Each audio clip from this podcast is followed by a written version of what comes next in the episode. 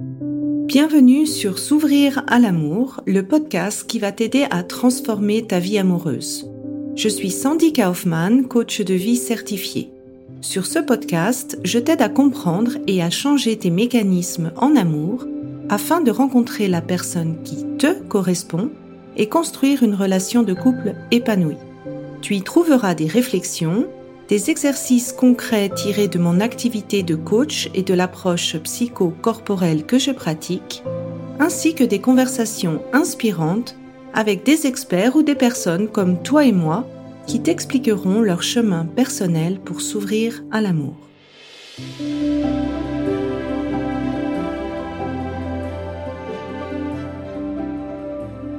Tu écoutes l'épisode 103 la love story de Marianne. Alors, cette love story, elle m'a mis les larmes aux yeux parce que Marianne, elle me l'a dit offline, elle a voulu partager son passé relationnel lourd, des comportements qu'elle répétait d'auto-abus ou les comportements qu'elle a acceptés des autres de l'abus pour t'aider toi, pour te donner l'espoir que si toi, tu as ce même type de comportement, que tu peux t'en sortir. Donc ça, si c'est pas une preuve d'amour, je sais pas ce que c'est. Donc, dans cet épisode, elle va te partager son passé qui a pas été euh, facile et où elle t'explique un petit peu, ben, comment ce schéma de l'abus se répétait, que ce soit dans ses comportements ou ceux euh, des autres, et quel a été le lien en fait de ce schéma avec le fait de s'être senti indésirée? Elle va te parler de son expérience de l'approche psycho-corporelle et, je cite, du miracle qui s'est produit dans son énergie après cette journée passée. Comment elle a réussi à se séparer de son ex après dix essais? Comment le coaching, en fait, l'a réconcilié avec ces émotions euh, négatives, inconfortables, je ne sais pas comment tu veux les nommer, mais notamment cette, cette émotion de tristesse ou de solitude qui peut être des fois difficile à accueillir, et les changements qu'elle ressent depuis la fin du coaching.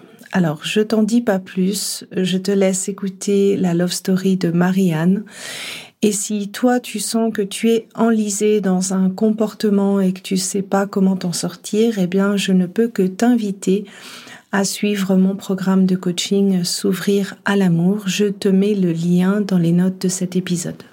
Bonne écoute.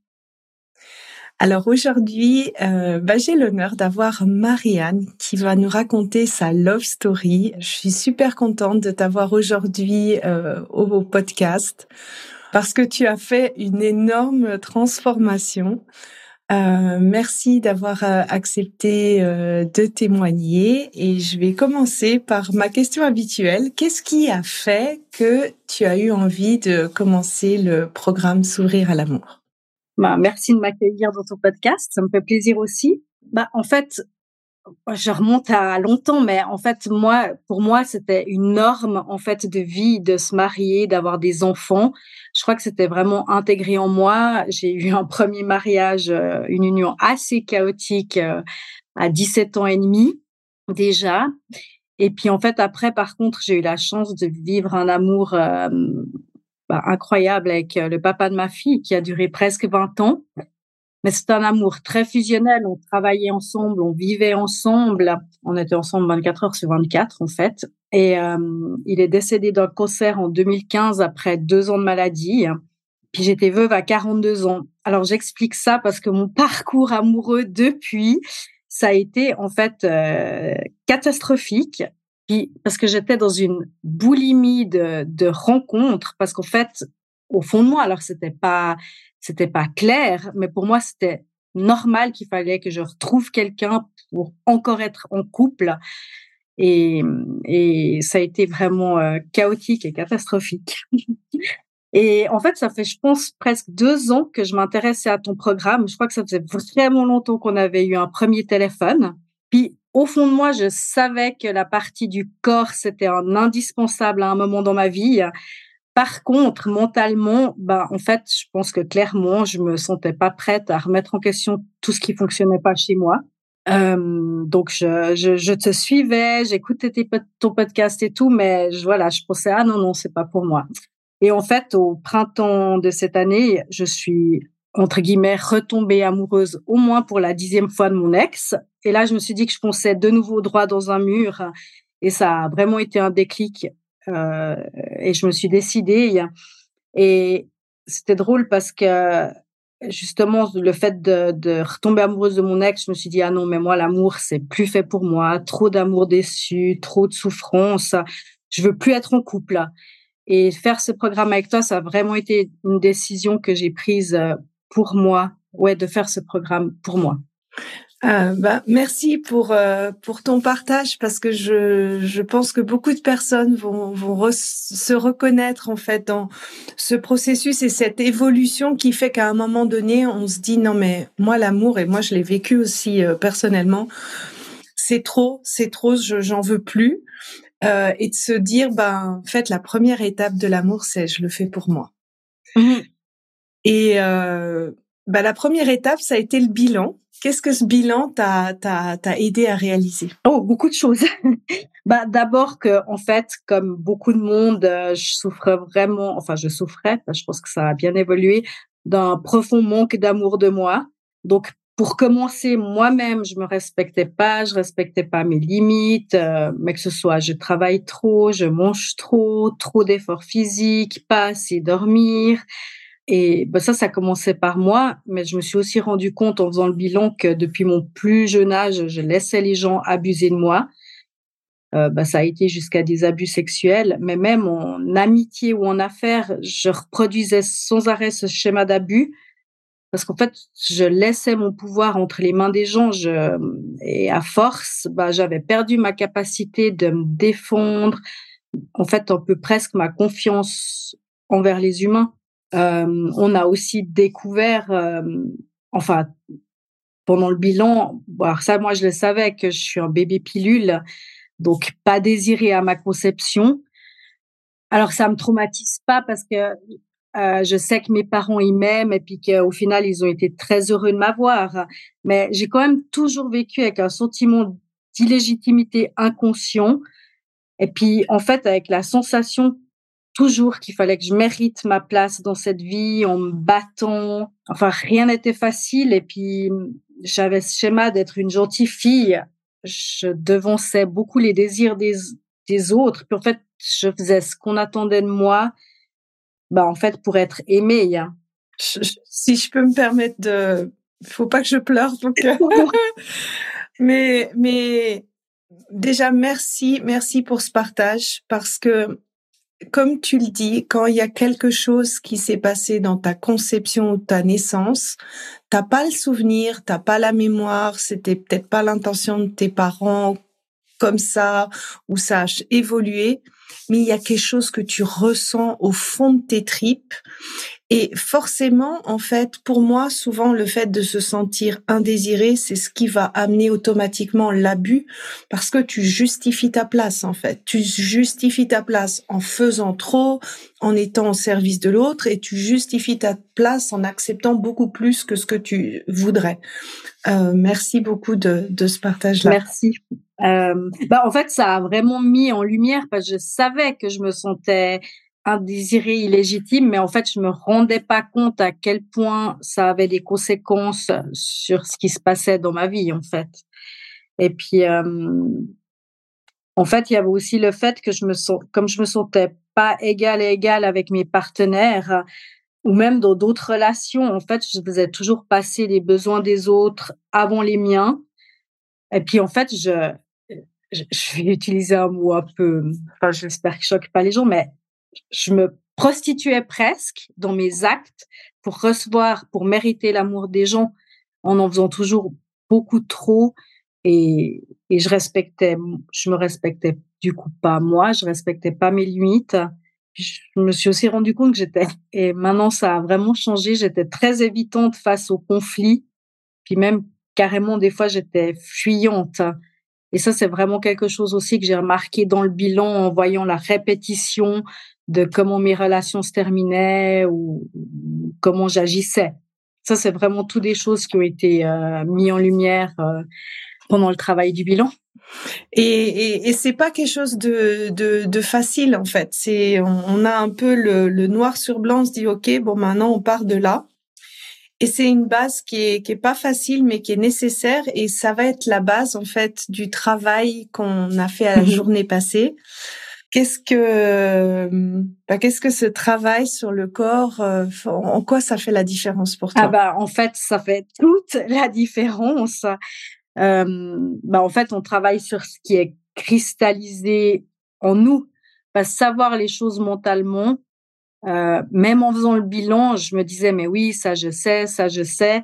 Mais en fait, ça a rien à voir par rapport au fait d'intégrer les choses ou de les libérer dans son corps.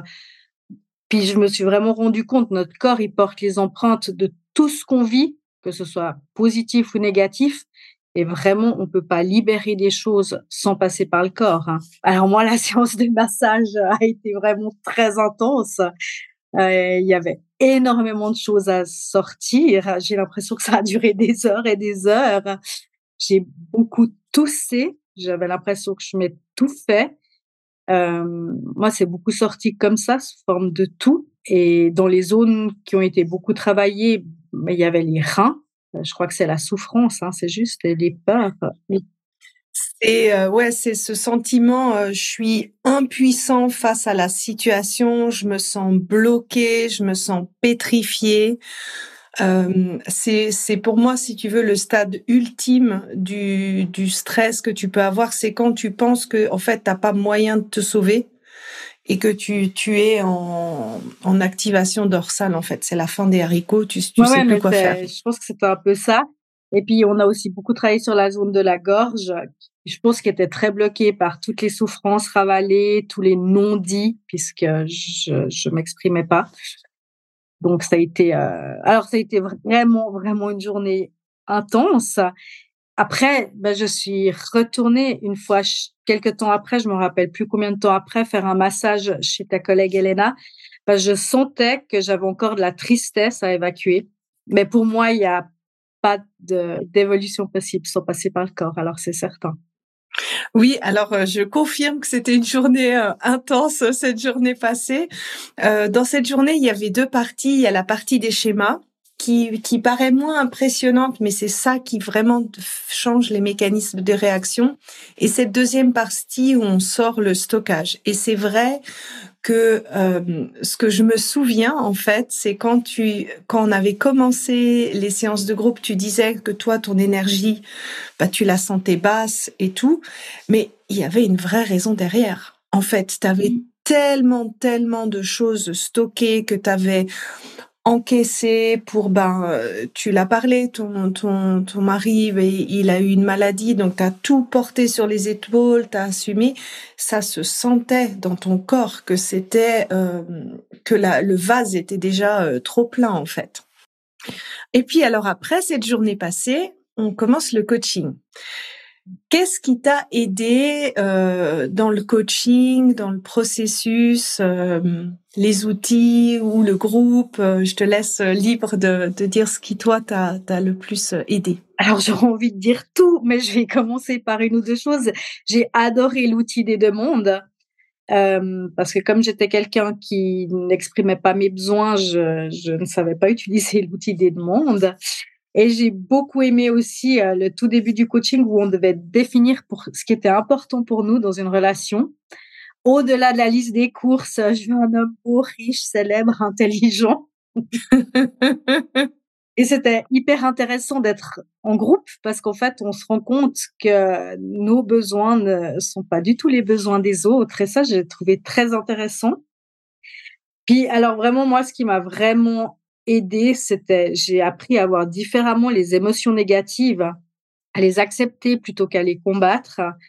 Parce que, bah ça, c'est toi qui m'avais dit, c'est quand j'avais, des fois, j'avais vraiment un sentiment de solitude qui m'envahissait ou qui m'engloutissait. Et puis, on sait pas quoi faire par rapport à ça. Puis, en fait, euh, toi, tu m'as aidé à fabriquer un nouveau moyen de fonctionner en me disant, puis je me disais, ce sentiment de solitude me rappelle de continuer à investir dans ce qui est essentiel pour moi. Puis en fait, ça t'enlève, ça te rend ton pouvoir et ça t'enlève le rôle de victime d'une situation. Et vraiment, ça, ça a été aussi un déclic parce que euh, parce qu'en fait, au lieu de pleurer sur mon sort, ça me rappelait que je pouvais faire quelque chose pour pas que je me sente seule. Donc ça, j'ai trouvé incroyable. Je, voudrais rebondir parce que souvent, en fait, ça arrive aux personnes qui ont énormément de volonté, qui se laissent pas abattre en fait par la situation. Et souvent en fait l'idée c'est OK comment je veux faire comment je veux rebondir?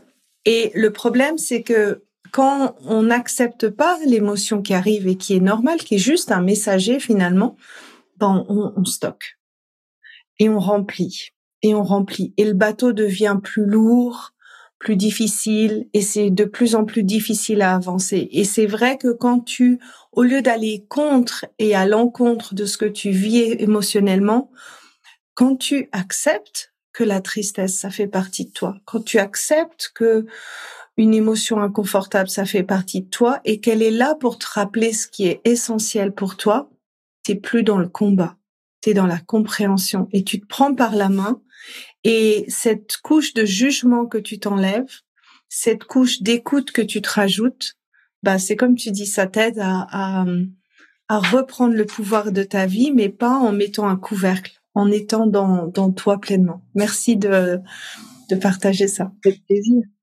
Et puis, euh, bah, sinon, ça m'a aussi permis alors de travailler sur mon alignement parce que j'avais mis à profit cette période de coaching, j'avais décidé que cette fois, je quittais définitivement mon ex. Alors évidemment, c'est, en fait, on n'était pas ensemble, mais dans ma tête, on était ensemble. Et euh, cette décision, enfin, rester alignée avec cette décision, bah, ça m'a vraiment demandé un engagement. Euh, parce qu'évidemment, au début, on, bah, on lutte, c'est pas facile, il y a de la souffrance, euh, j'avais envie de craquer. Puis, bah, j'avais posé cette intention au début du coaching et puis en fait, euh, voilà, il faut. Je me serais pas vue au bout de trois semaines dire ah bah tout coup de fait j'ai craqué. Donc c'est vrai que le soutien du groupe, ton soutien pendant pendant le coaching, ça m'a vraiment permis de tenir cet engagement envers moi-même, donc euh, de rester alignée avec la décision que j'avais prise. Ouais, et ça c'était un, énorme pas euh, et et tu as vraiment bien tenu, c'était vraiment euh, beau à voir euh, parce que je sais que c'est pas facile. Moi, je j'ai fait aussi beaucoup d'allers-retours, donc je sais que c'était c'est pas quelque chose d'évident, mais de voir ce cet énorme pas et aussi ce qui se ce qui se voyait, c'est que tu reprenais ton énergie au fur et à mesure que plus ton alignement arrêt, plus ton énergie elle revenait aussi. Quels sont les progrès que tu as vus euh, maintenant? Ben, Ça fait à peu près, je dirais, quatre mois, quatre, cinq mois après la, la, la fin. Quels sont les progrès que tu as pu remarquer? Avant de parler des progrès, j'ai vraiment envie de dire par rapport à, à justement, par rapport à l'énergie dont tu parles que j'ai récupérée. En fait, depuis depuis euh, janvier 2022, j'ai vraiment eu une succession d'épreuves et j'ai dit, j'ai vécu la pire période de ma vie depuis le décès de mon mari, depuis janvier 2022. Et en fait, quand je suis venue chez toi, c'était le dernier mardi de juin. J'étais en, j'étais en vacances et franchement, j'étais au beurre du burn-out. Et puis, je m'étais laissé jusqu'au dimanche euh, pour dire, ben, en fait, je vais demander un arrêt si dimanche ça va pas mieux parce que j'étais épuisée, j'ai dit je vais demander un arrêt à mon médecin. Et puis en fait, alors bon, je vais peut-être paraître un peu perché, désolée, mais le dimanche, il y a vraiment eu quelque chose d'incroyable. Je me suis levée épuisée et plus la journée passait, plus je sentais que je récupérais mon énergie. Et euh, j'ai pas d'autre mot que miracle et je suis désolée si ça paraît perché, mais c'était tellement incroyable. Et depuis ce jour-là, les épreuves se sont pas arrêtées, mais en fait, je me sens de nouveau vivante. Je, je me sens de nouveau en vie, en fait. Donc ça, vraiment, j'ai envie de le souligner parce que ça a été tellement incroyable que ça, c'est pas un progrès, en fait. Voilà, mais c'est quelque chose que j'ai vécu et je suis obligée de le dire. bah si c'est un progrès parce qu'en en fait ton système nerveux il est là pour assumer les stress de la vie mais quand il en peut plus en fait, c'est là où tu sens que ton énergie vitale, elle arrive à bout. Et le dimanche, c'était, ouais, c'est trois, quatre jours après la journée passée, c'est là où on commence à sentir les effets et ça va, c'est pas quelque chose qui s'arrête, c'est quelque chose qui continue à travailler, en fait, euh, en, en trame de fond, si tu veux. Quand le corps se libère, le corps, il est là pour se régénérer. En fait, c'est un outil quand tu le libères, bah, ça change. Merci beaucoup pour, euh, pour ce partage parce que ça fait en effet des fois des miracles, je trouve. Après, bah, comme moi, j'ai eu du lourd quand même dans mon passé, j'ai quand même continué à m'accompagner pendant le coaching. J'ai fait, je crois, deux, trois fois le breathwork qui est proposé dans le coaching toute seule, plus une fois le coaching en live. Je sentais que j'avais de la tristesse. J'étais retournée chez Elena et tout, toutes ces choses, elles m'ont vraiment permis de, retrouver ben, mon énergie. Hein. Oui, et ça c'est important, c'est en fait, on n'a pas tous le même stockage. Déjà, on stocke pas tous de la même manière. Il y a des personnes qui prennent beaucoup plus dans le corps que d'autres. Ça, c'est un peu notre biais naturel. Et en fonction de, de l'intensité des stress que tu as, as eu, de la durée des stress que tu as eu, on n'a pas le même stockage. Et ça, c'est important, en fait, d'écouter ce que le l'émotion, si on sent que l'émotion sort, des fois ça demande de faire plusieurs fois euh, ce, ce, travail de libération émotionnelle. Et ça, en effet, dans cette partie-là, on n'est pas égaux dans les besoins qu'on a. Puis sinon, le, le reste des changements, bah, c'est beaucoup au niveau euh, comportemental. Bah déjà, j'ai plus l'impression de, de devoir me battre pour mériter ma place. Donc du coup, j'accepte plus tout et n'importe quoi pour obtenir de l'amour en retour. Ça a aussi une grande influence sur mon attitude à recevoir. Bah, j'ai appris à équilibrer le donner et le recevoir. Puis bah, au fur et à mesure, je découvre que c'est agréable de recevoir, mais que ce soit du temps, de l'attention, de l'aide, des compliments, de l'amour. Et ça, c'est vraiment quelque chose que je vois qui évolue au fur et à mesure. Bah, justement, bah, ça, je l'ai beaucoup parlé. Hein. J'apprends à dire non, j'apprends. Alors, je dis j'apprends parce que je vois que ça évolue constamment puis que ça devient de plus en plus facile. Donc, à reconnaître mes besoins, à poser mes limites, à ne plus me laisser maltraiter, que ce soit verbalement ou physiquement. Tout ça, je me rends compte que ça évolue de mieux en mieux. Et puis, euh, bah, l'exercice des, des demandes m'a beaucoup aussi fait évoluer sur ma blessure du rejet. Parce qu'avant, j'étais vraiment quelqu'un qui n'osait pas demander quelque chose. Parce que pour moi, en fait, c'était intolérable de recevoir un non. Donc, je préférais ne pas demander plutôt qu'on me dise non. Puis en fait, maintenant, en pratiquant l'exercice des demandes, mais je le pratique avec mes collègues, on peut les pratiquer avec n'importe qui. Ben en fait, je sais qu'un non, c'est juste une réponse à ma demande et puis que c'est pas un rejet de moi. Et ça, ça m'a fait beaucoup de bien aussi. Oui, eh ben c'était aussi très beau de voir en fait euh, bah, après ce, gros morceau de l'ex, de comment tu as commencé à mettre en place en fait avec d'autres relations dans ta vie. Et c'est une pratique. C'est comme tu dis, ça vient de plus en plus facile par la pratique, par l'entraînement. Tu te rends compte que finalement, bah, on peut tout dire, que c'est pas lié à ma personne, c'est juste une question de d'interaction avec les autres jusqu'à que vous trouvez un accord et ça allège en fait beaucoup l'interaction euh, avec les autres. Mais c'est vrai que les choses, c'est là moi je dis je, je travaille parce qu'évidemment je me donne la peine de m'exercer, mais il y a beaucoup de choses, je me rends compte qui viennent toutes seules par tout ce qu'on a libéré par le travail sur le corps. Euh, tout d'un coup, des fois, je me dis ah j'ai dit non, ah mais j'ai dit non facilement. Oui. Même penser, donc c'est pas que du travail, c'est aussi que les choses progressivement, bah, elles se mettent en place par tout ce qu'on a, tout ce qu'on a transcendé en fait. Oui, alors le, le corps, ça facilite tout. Je dis toujours, c'est, c'est, je compare toujours ça avec la peur de, d'aller sur le vélo. Quand on a eu beaucoup de peur, en fait, tu peux être sur un vélo, mais ça va être compliqué d'avoir l'apprentissage. Quand tu te libères de ton passé par le corps, en fait, tu as un apprentissage, mais c'est beaucoup plus facile, en fait. Ça facilite les choses. Il y a des choses qui viennent, en fait, euh, par soi-même. Et ce travail des schémas, il s'imprémente de plus en plus fort en toi. C'est-à-dire que ta nouvelle manière de faire devient de plus en plus ton nouveau normal, si tu Clairement. je le, je le ressens. Ouais. Et donc, du coup, à qui tu recommanderais de faire euh, le programme S'ouvrir à l'amour? Bah, Moi, je trouve qu'il devrait être fait à l'école. non, parce que les gens ne seraient pas prêts, mais je recommande vraiment cet accompagnement à tous, mais hommes ou femmes, quelle que soit la tranche de vie dans laquelle on se trouve, qu'on soit célibataire, jeune, moins jeune, en couple, qu'on veuille être en couple ou non, parce que de toute façon, c'est aussi un moyen de, de, de guérir de traumatismes, d'héritage transgénérationnel, d'apprendre à communiquer, d'apprendre à être mieux en relation. C'est un produit d'utilité publique. Alors moi, je rêverais de le mettre dans les écoles s'il y a des écoles qui nous écoutent. Euh, je fais maintenant pour les enfants. À part ça, euh, j'ai des résultats mais incroyables parce que je trouve justement que euh, on a tous quelque part des schémas, on a tous quelque part des blessures dans une plus grande ou plus moindre proportion. Mais en fait, c'est c'est l'idée de se dire si je fais ce travail le plus tôt possible, ben, je m'évite d'en accumuler encore plus, en fait. Ouais, c'est dans ce sens que je disais, mais après, euh, après, ce qui est génial avec le programme, bah, j'ai beaucoup accentué sur la partie euh, corps parce que pour moi c'était capital.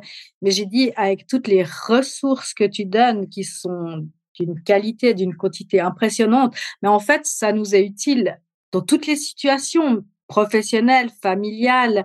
On apprend des, des, outils pour gérer les conflits relationnels. Donc, en fait, c'est utile. Moi, j'y reviens. On a fini le programme en août, mais moi, je reviens régulièrement sur tes ressources parce qu'il y a chaque fois des, des nouveaux sujets qui, qui donnent envie d'approfondir, euh, d'être approfondis.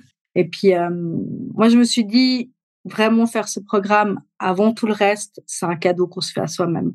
J'ai rien à ajouter.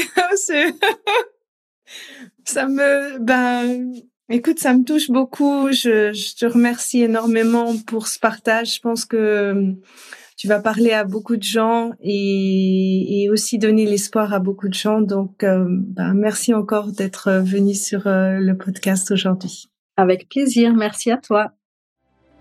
J'espère que cet épisode t'a plu et aura été source de réflexion pour toi. Pour continuer d'échanger, rejoins-moi sur Instagram via Sandy Kaufman Love Coach et n'hésite pas à me partager en commentaire ce qui t'a aidé dans cet épisode. Et enfin, si tu es prête à t'ouvrir à l'amour et à transformer ta vie amoureuse, je t'invite à rejoindre mon programme de coaching S'ouvrir à l'amour. Tous les détails se trouvent sur mon site sandykaufman.ch. Et n'oublie pas, il n'y a que tes peurs qui te séparent de l'amour.